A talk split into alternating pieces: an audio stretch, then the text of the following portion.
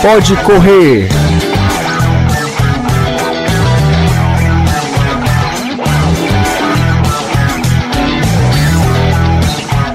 Olá pessoal, aqui é Renato Bezerra. Eu sou a Liana Ribeiro. Estamos em mais um episódio do nosso podcast, o Pode Correr, né? O podcast do Sistema Verdes Mares que fala sobre corrida de rua e que você encontra no Spotify, Deezer e iTunes. A cola foi bem, e, foi bem colada. E o principal? Ah, no, no site da Verdinha, verdinha.com.br. Isso. É, que é o lugar lá que você encontra todos os episódios. É, não faltam opções para vocês escutarem os 10 episódios com esse, que vai ser o último episódio da primeira temporada, né, Liana? Exatamente. A gente pretende aí dar uma pausa, mas depois a gente volta com mais assuntos para vocês. E aí, para fechar o, o, o, essa primeira temporada, a gente convidou dois profissionais de educação física, dois educadores físicos, para tirar algumas dúvidas sobre é, uma questão comum, né, entre os corredores, principalmente para quem está começando a correr, que é correr na rua ou correr na esteira? O que é melhor? O que é que sofre mais? O que é que sofre menos? O que gasta mais energia? Então a gente está aqui com o Ramiro, Ramiro Barros de Aquino, não é isso? Isso. E o Giovanni da Silva. Tudo bem, pessoal? Tudo ótimo. Tudo ótimo. Boa tarde. E aí, é, fala um pouco sobre o trabalho de vocês primeiro, se vocês é, são praticantes da corrida, para o pessoal de casa conhecer, né? É, o meu nome é Ramiro Barros, né? A gente trabalha já com atletas, né, de corrida, de atletismo, de triatlo, e já temos esse trabalho uns quatro anos, né? A gente faz esse trabalho na Estácio, né? Nós somos estudantes da Estácio, é, acabamos de nos formar lá como já foi dito, nós somos profissionais da educação física e a gente tem esse projeto. Esse projeto enfoca o quê? A melhora da performance uhum. dos atletas, entendeu? É, diminuir o risco também de lesão e melhorar mais a, a prática esportiva de cada um. Quer falar? É, nosso projeto começou em 2017, né? E nós começamos basicamente abordando o atletismo, tá? A gente reunia pessoas lá do bairro do Dias Macedo, que era um, um bairro onde já tem um histórico no atletismo, e começamos a, a, colocar uma parte mais científica, entre aspas, assim, no, no, treinamento, tá? A gente pegou o treinamento que eles tinham e a gente começou a, a implementar algumas coisas. É, muitas coisas a gente conseguiu testar bastante, a gente teve ótimos resultados lá no atletismo. A gente principalmente, eu acho que a principal conquista foi que a gente teve uma conversa legal com os treinadores e conseguiu colocar um sistemazinho de controle de carga que ajudou a gente a diminuir bastante as lesões. E é isso que o nosso projeto foca, tá? Ele foca a gente ter a parte prática dos treinadores em convívio com a nossa parte científica, tendo uma união aí, uma parte integrativa entre as duas equipes para que a gente dê ao atleta o melhor resultado possível e com a maior segurança nas provas que eles têm durante o ano, né? Seja no atletismo, seja no triatlo ou na corrida de rua, né? Que é o nosso foco. Então a pessoa que corre procura vocês, mas no sentido de fortalecimento. É isso? É aquele trabalho que é concomitante à corrida, mas não é a corrida em si. É isso? Isso. Nós trabalhamos com essa. essa a gente trabalha com esse recurso, né? Que é específico para o esporte. A gente, a gente foca o fortalecimento baseado no esporte que a pessoa pratica. Ou seja, como já foi dito, como o Giovanni disse, ou no atletismo, ou no triatlo, ou na corrida. Vai depender com o esporte que ela pratica. E aí a gente molda o treinamento da forma específica pro o treinamento dela. Pronto, aí na prática, é, para o pessoal entender, né? Se eu sou um corredor de rua e eu quero esse, participar desse projeto e, e, ter esse fortalecimento, né? Quais são os exercícios que vocês trabalham? Como é que o atleta pode melhorar nesse sentido? É, no caso, o, o, nosso projeto atualmente ele tem uma capacidade limitada por conta do número de profissionais que nós, nós temos, tá? Uhum. É uma grande dificuldade que a gente tem no nosso projeto é justamente porque a gente trabalha com exercícios específicos. E esses, esses, esses exercícios específicos que nós trabalhamos requerem um, um, um certa vivência nessa metodologia que nós abordamos, tá? Quando geralmente a gente coloca algum vídeo, alguma coisa, as pessoas perguntam por que os exercícios que a gente trabalha são tão diferentes. Ali tem toda uma proposta, tá? Por exemplo, em certos exercícios a gente não pode utilizar no corredor, porque quando ele corre, os músculos deles não agem daquela forma. Então a gente busca o quê? Trabalhar os músculos dele da mesma forma que eles são é, se comportam na corrida. Da mesma forma, a gente evolui esse pensamento. A gente agora, quando a gente coloca os músculos daquele corredor em um padrão legal, a gente vai para uma próxima etapa do nosso treinamento, onde a gente começa a trabalhar o padrão de corrida. É lógico que a gente não vai trabalhar a corrida em si, isso são a, a parte dos treinadores. Uhum. Mas nós colocamos o treinamento de força, nós colocamos ali o fortalecimento daqueles atletas dentro do esporte. Então, quando a gente vê na última fase, se parece bastante com os movimentos da corrida, tá? Então, basicamente, o que a gente faz é uma integração desse treinamento. É, nós colocamos carga, peso mesmo, em cima de alguns gestozinhos da corrida, tá? Em cima de, por exemplo, um gesto da passada, porque também não adianta a gente pegar um peso e colocar na corrida como um todo, porque além de ter um risco maior de lesão, a gente muda totalmente a forma que ele corre, o que não é a nossa intenção, tá? Então, esse trabalho específico, ele limita até a quantidade de profissionais, como eu já disse, porque realmente é muito difícil achar uma pessoa que tenha ah, o conhecimento teórico dessa abordagem e ao mesmo tempo a vivência prática dele, tá? E a gente precisa do elo dessas duas coisas. Ele se assemelha um pouco ao treinamento funcional, ao crossfit? Tem alguma coisa que, que se assemelhe, não? É, alguns exercícios se assemelham, tá? Mas a gente tem algumas diferenças. Por exemplo, no crossfit, no treinamento funcional, geralmente a gente tem um exercício clássico, é, que é o agachamento, tá? O agachamento, geralmente, ele é bastante utilizado porque ele é um exercício clássico na, na literatura, é um, um exercício que tem ali uma, uma, uma certa já tem um nível de evidência muito grande na ciência sobre seus benefícios. Só que lá no nosso treinamento a gente geralmente não utiliza esse tipo de, de padrão de movimento. Por quê? Porque quando a gente escolhe um exercício, a gente tem que pensar em quanto ele é específico para a modalidade. O agachamento é um exercício que você faz com os dois pés no chão, tá? Um corredor, ele não fica com os dois pés no chão. Então a gente trabalha geralmente exercício unipodais, em um apoio só, tá? Porque isso é mais semelhante à técnica de corrida daqueles indivíduos que correm.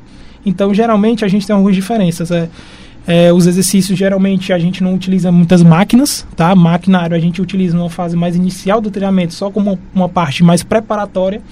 Mas não é, a gente não costuma usar, geralmente, muito maquinário por muito tempo, tá? Exercícios sentados, maquinário, geralmente a musculação mais clássica, a gente não aborda em fases posteriores do treinamento, justamente porque a gente começa a perder especificidade, tá? Vocês podem ver que, por exemplo, se a gente entra no salão de pesos, os movimentos utilizados geralmente não são muito semelhantes aos elementos da corrida. A gente não vê uma semelhança muito grande. E o nosso exercício, a gente busca justamente evoluir esse pensamento até chegar no mais específico possível, tá? Que é realmente a, moda a modalidade esportiva em si. Interessante, né? Eu não tinha visto ainda assim. Todo mundo faz reforço, né? É uma coisa que os treinadores todos exigem e cobram muito, né? De quem treina é de que, por exemplo, eu corro segunda, quarta sexta, meu treinador fala, ó, terça e quinta, ou mesmo na segunda, quarta sexta, no outro turno e tal, não deixe de ir para academia, faça o seu reforço. E não fala exatamente academia, né? Mas assim, faça o seu fortalecimento, né? né? Muita gente faz crossfit, algumas pessoas fazem musculação clássica, como você está falando. Mas, enfim, todo mundo tem que buscar alguma forma de fortalecer para não se machucar. Inclusive, foi um tema de, de outro episódio do podcast, que a pessoa pode recuperar aí depois de ouvir esse, que a gente conversou com é, ortopedista, Isso. exatamente para falar da importância do fortalecimento e tudo mais. Então aqui a gente meio que fecha um ciclo, né? De dar, é, mostrando quais os, os, os, os, exercícios, né? Que a ciência aí está mostrando como os mais, mais legais. E aí eu te pergunto, agora que a gente estava, quando convidou vocês, eu e, o Renato, a gente se perguntou, mas correr na esteira ou correr na pista? É assim, vocês como educadores físicos entendem é, uma diferença muito grande? Como é que vocês enxergam aí essa, essa diferença maior entre esses dois tipos, essas duas, dois tipos de corrida? Perfeito. É, a diferença básica que a gente tem num, num treinamento de esteira, num treinamento de pista, é basicamente a forma que a pessoa está correndo. Quando na pista, geralmente a gente tem um deslocamento horizontal. Aquela pessoa tem que ir constantemente é, avançar, tá? ela tem que ir para frente o tempo uhum. todo. Na esteira não, a gente tem uma corrida ali que a gente faz estacionária, parada. Então, a principal diferença é como a gente está aplicando força nessas corridas. Por exemplo, quando a gente corre numa pista, a gente tem que empurrar o solo para que a gente vá para frente. Na esteira é diferente, porque a luna está constantemente indo para trás. Então, nós basicamente temos que pra flutuar. Cima. Justamente, né? Nós temos que flutuar naquela esteira. Nós temos que correr colocando mais força como se fosse um salto, tá? É, outro, outro grande problema dessa abordagem é porque, por exemplo, em corredores de rua, quando eles estão em provas, por exemplo, é, as pistas não são tão niveladas como uma esteira, tá? A gente tem que pensar nessa parte do treinamento que é muito importante. A esteira ela não muda. A cada passo que você dá, a esteira é a mesma. O terreno no corredor de rua não é. Às vezes ele enfrenta uma ladeira, um declive, às vezes as ruas têm um desnivelamento por si só, elas não são planas. Então tudo isso aumenta o custo energético daquele corredor. Por quê? Porque se ele não experimentou essas variações no treinamento, quando ele for para uma prova, ele vai ter que adaptar o movimento dele a esse solo desnivelado na hora da prova. E aí o corpo dele, por não ter essa vivência, vai ter um custo muito maior de energia para se adaptar a isso. Então, essas partes específicas, essas partes de adaptação são muito interessantes. Outro problema, gra não grave, mas para um maratonista, por exemplo, pode pesar, é que na esteira a gente não tem a força de resistência do ar. Tá?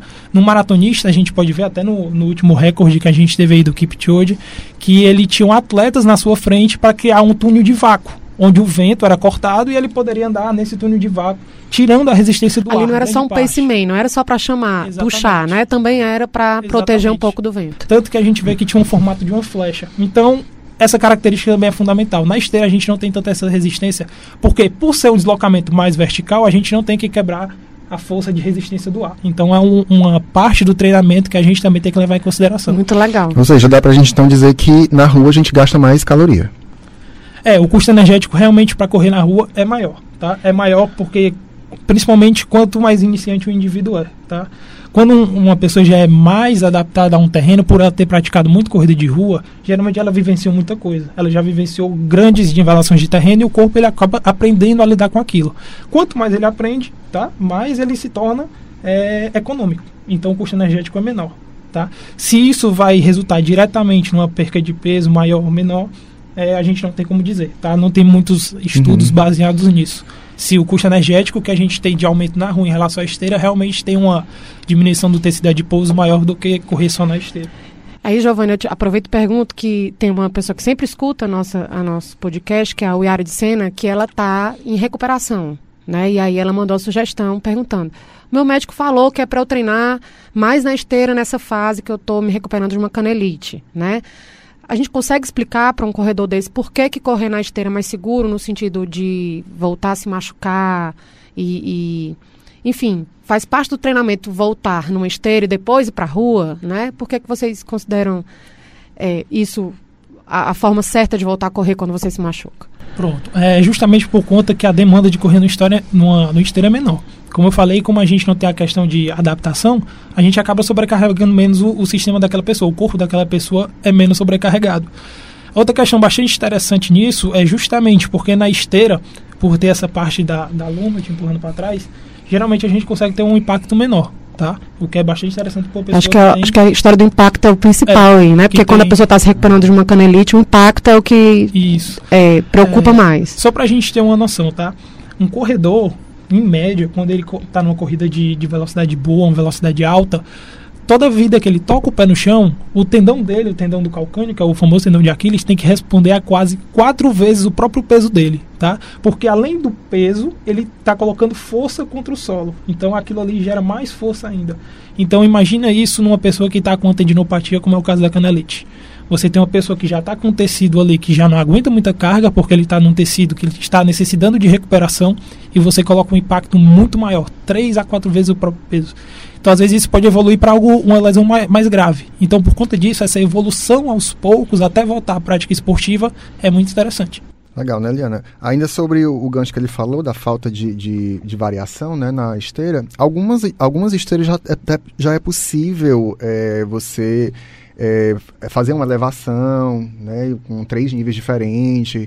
E aí isso acho que isso já é uma forma de você é, sair daquela estática de estar tá sempre no mesmo movimento e, e, poder chegar mais próximo da rua, né? Poderia é, ser acho tipo. Que o da rua... Ah, não, poderia ser tipo uma, uma, uma fase até transição, ele passar para uma né? transição, uma transição mais, mais certa, é. até ele enfrentar o, o terreno da rua, porque enfim realmente é muito variável. É. É, eu percebo, por exemplo, quando corro na rua, que eu me sinto mais exposta, né? A uma tartaruga. Uma vez eu quase que caí na corrida porque não vi uma tartaruga daquelas de trânsito, né? Da rua uhum. para sinalização caí. de carros. É, como você falou, a rua meio pendendo para a esquerda ou para a direita, né? Que as ruas ótimas, super asfaltadas assim. Aí, em vez de ser plana, ela acaba tendendo um pouquinho ou para um lado ou para o outro. Aí você acaba ficando às vezes 500 metros, né? Ou três, quatro quarteirões, caminhando meio penso para um lado, depois você não sabe se vai compensar para o outro lado. Então você acaba acabando uma corrida com uma, uma tensão maior para o lado direito. Aqui, naquele dia, por exemplo, eu fiquei com dor no quadril, né? Mas porque, com certeza, a corrida foi... É, puxou mais para o lado direito na hora da, né, da, da corrida. E eu vejo muito pessoal também nas corridas de rua, não sei vocês. Vocês correm? A, a pergunta agora. Vocês dois correm? Assim, a gente corre brincando, né? A gente não é assim profissional nem amador, não. A gente corre mesmo só mais por causa da saúde. Entendi. Não, mas vale. É. eu, eu, acho que eu só faço brincar de correr também, mas tudo bem. mas enfim, quando eu corro, eu percebo que o pessoal mais é, de performance mesmo nas corridas, eles mudam sim de local na pista de acordo com esse desnível aí da sim, pista. Sim. Eu meio que vou no mesmo lado, não me incomodo tanto, porque não, não busco tanto esse esse tempo, essas coisas assim. Mas acho que o Renato, por exemplo, que corre. Mas é porque é muito ruim você correr torto, né, Liana? Mas ficar também mudando o tempo, porque não existe um padrão, né? Às vezes num quarteirão é de um jeito, no outro quarteirão já é outro, e o pessoal vai mudando, de esquerda para direita, todo tempo mudando, procurando ali aquela pista mais mais nivelada e tal. Uhum. Acho que uhum. quando a pessoa está buscando aquele, aquele um minuto de diferença entre o seu melhor tempo, talvez essas coisas acabam fazendo diferença também. Isso que, assim, é importante, né? Também um fortalecimento nessa questão. Porque a demanda do atleta, ele tem que aguentar aquela prova, entende? Então tem muitas pessoas que, é, por exemplo, a demanda do corpo dela não corresponde àquela corrida, àquela, àquela prova que ela tá. Que ela vai, que ela vai corresponder, entende? Então por isso que o, o fortalecimento é importante para o músculo estar tá, corresponder à demanda da prática que ela vai fazer. Por exemplo, uns 5 km, uns 10 km. Então meu corpo ele tem que estar tá preparado para receber essa demanda que eu vou que o meu corpo vai corresponder. Legal. Gente, só para lembrar, a gente está conversando com Ramiro Barros e com Giovanni Messias, que são educadores físicos. Já já eles vão dizer aí como encontrá-los nas redes, porque eles têm um projeto dentro da Estácio é, que trabalha com corredores, pessoal do atletismo também o pessoal do triatlo, pessoas que buscam uma performance melhor e aí procuram eles. Vocês depois podem ver no Instagram, no Instagram deles que eles têm um trabalho bem específico para corrida, que inclusive eu não tinha visto ainda em Fortaleza. E uma coisa que eu gosto, aliás, uma coisa que eu não gosto na esteira, Liana, não sei se você tem essa impressão, é que é, parece que a gente demora mais a fazer o. Ah, não acaba quilômetro. nunca, não acaba nunca. Eu, eu não sei se isso tem alguma coisa a ver o fato de você correr mais devagar na esteira do que na rua? Existe alguma coisa que indique muito isso? Legal. Porque é sério, para fazer um quilômetro demora muito. Parece que o tempo não passa. É por isso que eu não gosto da esteira. E eu vou só complementar a pergunta do Renato, é que tem uma tabelinha, né? Inclusive, que é, é, compensa o horário, a, um quilômetro na corrida de rua, quando a gente está com relógio, às seis, né? Eu quero, por exemplo, vou tentar resumir. Se eu quiser correr às seis na rua, quando eu vou para a esteira tem que ter uma compensação. Não é seis, eu não posso botar lá seis, não é assim? A gente tem que botar a nove, mais ou menos para poder ela. Não, nem fazia ideia disso aí. Pois é. tu, eu não acredito, é por isso que tu fica voando. Eu só sei que eu não tenho. Ela tem uma tabela, toda vida que eu vou correr na esteira, eu procuro essa tabela no Google, né, nesses sites de corrida, que faz uma compensação da minha, do meu ritmo na rua para a esteira. Exatamente porque a esteira é mais lenta. Entendeu? Eu nunca consegui fazer nem 5 km na esteira, porque eu não vou passar a vida inteira na academia. mas é o que, que vocês têm a comentar sobre isso? Eu tenho razão de ter essa dúvida. É, geralmente, um dos piores que existe da, da resistência ao treinamento de esteira assim, constante, até porque a demora mais mesmo, a gente tem essa percepção diferente de tempo, mas é muito relacionado à motivação, tá? Quando você está correndo, você tem um deslocamento, você começa a passar por lugares, você visualiza o ambiente, você tem ali diversas coisas que você vai Sem passando dúvida. e você vai vendo o entorno. Sem dúvida. Na esteira é muito mais monótono, você corre e você não sai do lugar, entendeu? e está no ambiente fechado, geralmente, tá? né? Geralmente a, o que a gente tem lá para passar o tempo enquanto corre é a televisão e ficar vendo o movimento da academia, né? Sim. né? A gente não tem esse deslocamento. Então é um problema também do, do treinamento de esteira, né? essa parte motivacional, tá? É mais difícil você ter aderência. Sim, foi muito mais fácil fazer 21 quilômetros quilômetros no Rio de Janeiro, na minha meia maratona, né? Com todas as belezas naturais, do que fazer 21 numa esteira, olhando para uma televisão e tal. Sem dúvida, a parte é, de tesão mesmo na corrida tem a ver com a sua, com o seu ambiente, com a sua, né? Com, o seu olhar sobre a cidade. Uma experiência também que eu adorei foi ter feito os 21 que eu fiz, a minha segunda é, meia, foi aqui em Fortaleza, meia da Unimed, em outubro.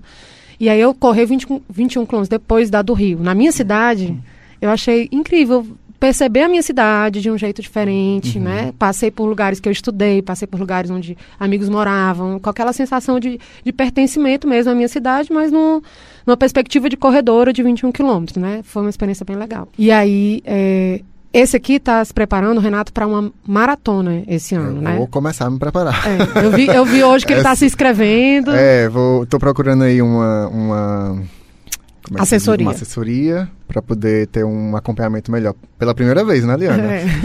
é. Porque esse é um, é um diferencial entre nós dois, assim, que eu, ele, corre, ele corre mais no instinto. Assim, ele é um bom corredor e corre no instinto, corre fácil. E até hoje procura poucas vezes essa coisa de, de auxílio mesmo, porque ele, enfim, tem um dom. Para mim, ele tem um dom. é eu que não tenho dom, preciso de ajuda é de todo tá mundo. Tá dizendo, viu, Leandro? e aí, assim, aproveito e pergunto para vocês, assim, um corredor de, de, maratona, por mais que seja já a quarta maratona, né? É, Existem exercícios que a gente pode fazer específicos para maratona, que inclusive a gente pode fazer em casa. Minha pergunta também é essa, porque eu, por exemplo, tenho dois filhos. É, e às vezes nem sempre consigo ir à academia tenho vontade de fazer alguns exercícios dentro de casa mesmo, que eu possa fazer com eles ali do meu lado, brincando e tal. Vocês têm alguma dica que vocês possam dar para fazer exercício em casa? Algum exercício que não pode não ser o perfeito, mas também não é o zero. Assim, uma coisa que me, num dia de corrida, num dia de correria, a gente consiga fazer em casa mesmo. Pronto, perfeito. É, sim, na maratona a gente tem, exercícios que a gente pode ajudar. É, geralmente, o, o, quando a gente trabalha lá, a gente não utiliza muito treinamento condicionante, por exemplo. A gente deixa isso mais para a parte do treinador. A gente não utiliza, por exemplo, é, treinamentos como HIIT e tudo mais, porque a gente deixa mais para a parte do, do, treinador. A gente foca geralmente no treinamento com pesos, tá? O que, que a gente pode fazer pelo maratonista? É, a gente pode aumentar a capacidade dos músculos deles em tolerar toda vida que ele coloca o pé no solo ali, ele recebe uma força, né, uma carga do solo, e a gente melhora a forma que o músculo dele absorve essa força, tá? A gente entender que nosso, nossos tendões são como elásticos, tá? Eles esticam e aí eles voltam numa força maior. Se a gente condiciona um tendão, por exemplo, de um maratonista a ser capaz de absorver essa força do solo e devolver como se fosse um elástico, a gente economiza o músculo, tá? Porque o tendão de frente do músculo ele não gasta tanta energia. Então aí a gente gera economia. É um dos principais é, formas que a gente tem no treinamento de reduzir a, o custo energético de um maratonista, tá? Em relação a fazer o treino em casa, é possível, tá? A maioria do treinamento que a gente utiliza é com peso livre, a gente não utiliza maquinário. O máximo que a gente utiliza é as anilhas e uma barra, né? Uhum. Mas até mesmo, geralmente, a gente utiliza é, uma parte do treinamento a gente faz sem peso nenhum. Por quê? Porque a gente se movimentar com peso é diferente de a gente fazer um exercício sem o peso, tá? Sem o peso, geralmente, a gente tem que ter um controle maior do, do movimento. Então aí, até na parte mesmo mais específica da corrida, a gente tira os pesos. Nesse dentro de casa a gente consegue fazer muitos deles, a gente consegue, principalmente na fase, na primeira fase, que é uma fase que a gente tenta colocar um, dar um pouquinho de estrutura muscular para aquela pessoa, para que ela aguente as próximas etapas do treinamento. A gente trabalha muito com exercício isométrico, com peso livre. Geralmente o que a gente precisa é, é um batente, né, para que assim, a gente consiga prender o pé da pessoa ou algo do tipo. Mas são exercícios que não requerem nenhum, nessa primeira fase pelo menos, nenhum tipo de equipamento. É peso livre, a gente tem só o corpo da pessoa, muitas vezes se assemelha muito a uma calistenia nesse aspecto. E depois dessa fase, dependendo do nível da pessoa, por exemplo, um atleta de elite que chega, ele passa muito menos tempo nessa fase mais preparatória do que uma pessoa que é iniciante. E aí a gente consegue passar para uma próxima fase. Nessa próxima fase, sim, é importante que a gente já tenha auxílio de alguns equipamentos, tá? Pesos, barras, para que a gente consiga aumentar ainda mais a capacidade do músculo, do tendões desse indivíduo. E aí esse projeto se divide em quantas fases e aí e quanto e qual é o tempo de treinamento que vocês indicam assim por cada, não sei se é por dia, se é Assim, quanto... vai depender de cada pessoa que a gente vai receber. Por exemplo, se já for um atleta que já é acostumado a correr, ele fica numa fase, num nível de uma fase dessa, por exemplo, numa fase 1, ele fica umas quatro semanas. Entende? Aí vai depender. A gente vai ver, a gente já tra trabalha, trabalha com aplicativos que eles também dão esse resultado pra gente. Entende? Lá no treinamento. E vai, vai depender. Se for uma pessoa que já corre só pro, por saúde, ela fica o quê? uns oito meses numa fase. Vai depender. Isso vai depender de cada pessoa, né? E o, o, a metodologia que a gente usa, a abordagem, ela, ela existe, são cinco fases. É a fase 1, um, que é a fase estrutural, como o Giovanni já comentou, é uma fase assim de academia, você pode malhar. E depois tem as outras fases que são específicas mesmo para o treinamento da corrida. E daí, por isso que é importante ter um profissional que saiba essa abordagem para ele também lhe orientar melhor nas outras fases, né? Porque na primeira fase você pode fazer, como o Giovanni bem disse, você pode fazer em casa, normal, tudo, mas nas outras tem que ter um grande profissional para lhe explicar melhor. Mas pode ser um treinamento diário? Ou tem que ser alternado? Como é? Não. Por exemplo, é por isso que é importante, como a Liana. A Liana falou que é importante ter um, um, uma assessoria, por quê? Porque lá ele vai ter uma planilha. E a planilha vai te orientar, a gente vai orientar também por meio dessa planilha. Se for um treino muito forte, Aí, por exemplo, tem, por exemplo, para corredores, a gente faz três vezes na semana um treino desse ou duas. Um triatleta já é duas. Por quê? Porque a demanda do esporte já é muito maior, porque ele nada, corre e pedala. Entende? Então vai depender da planilha da assessoria, a gente coloca junto com o nosso treinamento. E é no mesmo dia que corre, a pessoa pode fazer é, é, esse trabalho de vocês? O ideal é em dias intercalados? Como é que vocês imaginam aí uma semana de um corredor que esteja correndo e fazendo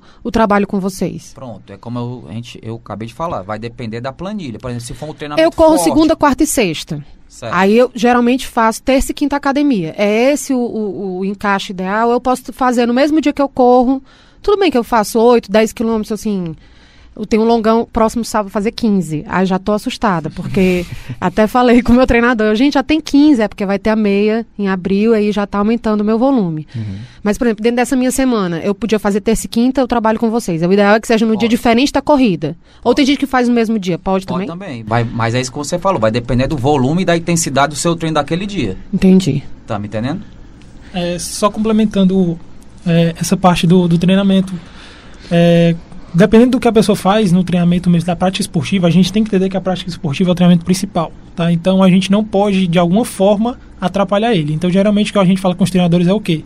Eu modulo meu treino de acordo com o seu. Tá? Entendi. Tá? A gente não mexe no treinamento. Legal, é o suporte para Exatamente.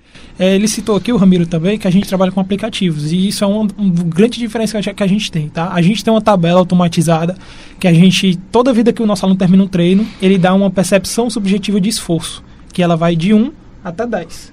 Então, um sendo um treino que foi muito fácil, quase descansado, e 10 um treinamento extremamente difícil. Então, depois que ele termina, 30 minutos depois da prática, ele desce a escala pra gente e ele também passa o tempo que ele passou treinando. A gente multiplica um pelo outro e a gente tem o que a gente chama de carga diária. Aquilo foi a carga de treinamento daquele nosso aluno. E isso a gente faz todo dia e a gente monitora o quanto foi mais difícil num dia, o quanto foi mais fácil no outro.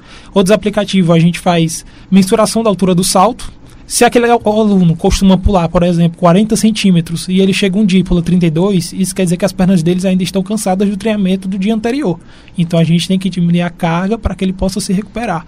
E por último, né, a gente tem um, um formulário onde a gente também tem os marcadores mais psicológicos uhum.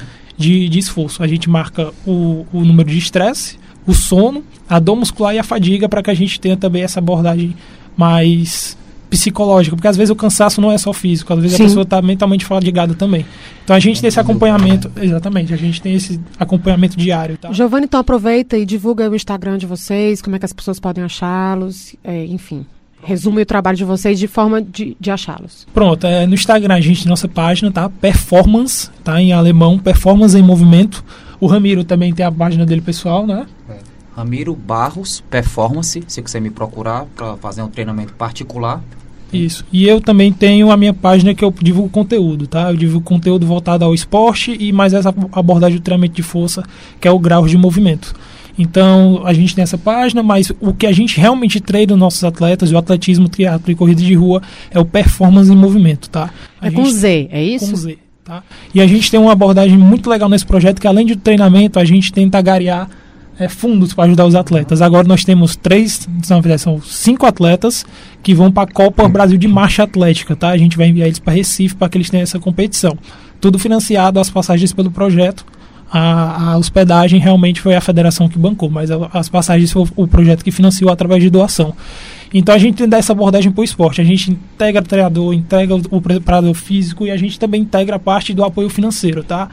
A gente desde o começo da graduação era muito apaixonado pelo esporte e a gente via esse gap. A gente não tinha essa parte específica para o esporte.